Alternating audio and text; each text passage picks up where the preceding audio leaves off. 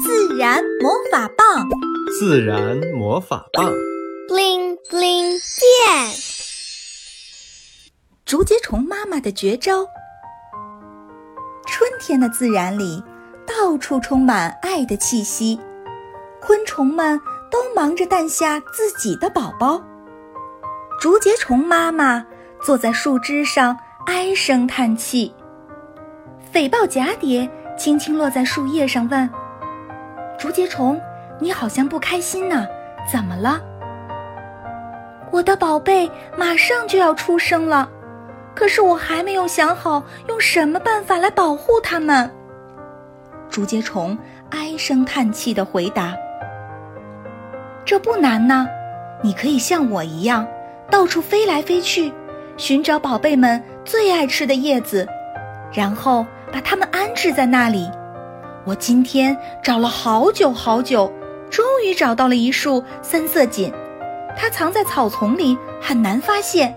幸好我的鼻子灵。竹节虫很为难，可是我没有像你这么灵敏的鼻子呀。这时，山茶花上的卷叶象鼻虫也凑过来说：“那你就像我一样。”用叶子给宝贝们做一个摇篮，它们在里面长大，舒服又安全，就像这样。说着，卷叶象鼻虫划开了一片叶子，从叶端开始，用脚使劲儿卷呐卷，一会儿，一个像被子一样温暖又严实的摇篮就做好了。可是我不会做摇篮呢，竹节虫。更垂头丧气了，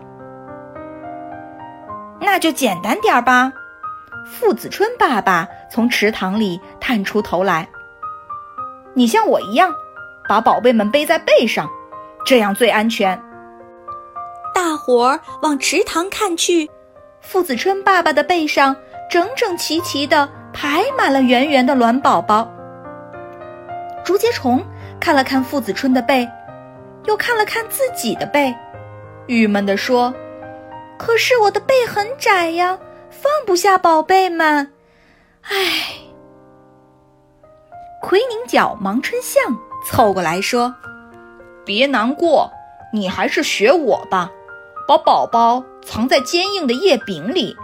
叶柄可是个好地方，不像叶背那样容易被天敌发现。住在叶柄里。”宝贝们安全又舒适。竹节虫想了想，说：“谢谢你，这真是个好办法。可是我的宝贝们太大了，叶柄里装不下。”看着大家都有自己的绝招来保护宝宝，竹节虫感到伤心又难过。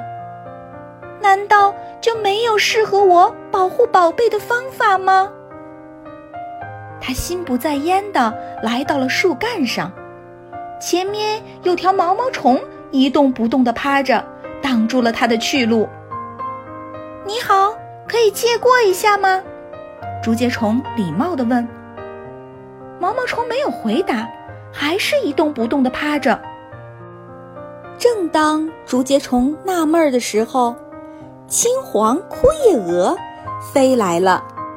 他笑呵呵地说着：“这不是毛毛虫，是我的宝贝们。”原来青黄枯叶蛾故意把卵排成了条状，然后用自己腹部像毛一样的鳞片覆盖在卵上，把它们伪装成一条看上去不那么美味的毛毛虫。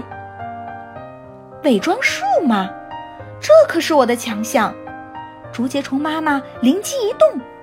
她终于想到了保护宝宝的方法。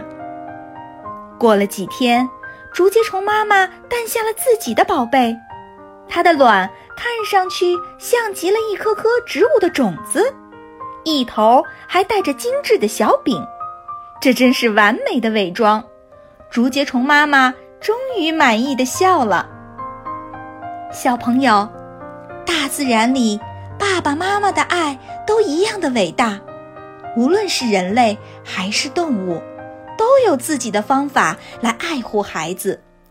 你还知道哪些动物爱护自己宝宝的故事呢？欢迎告诉小精灵哦。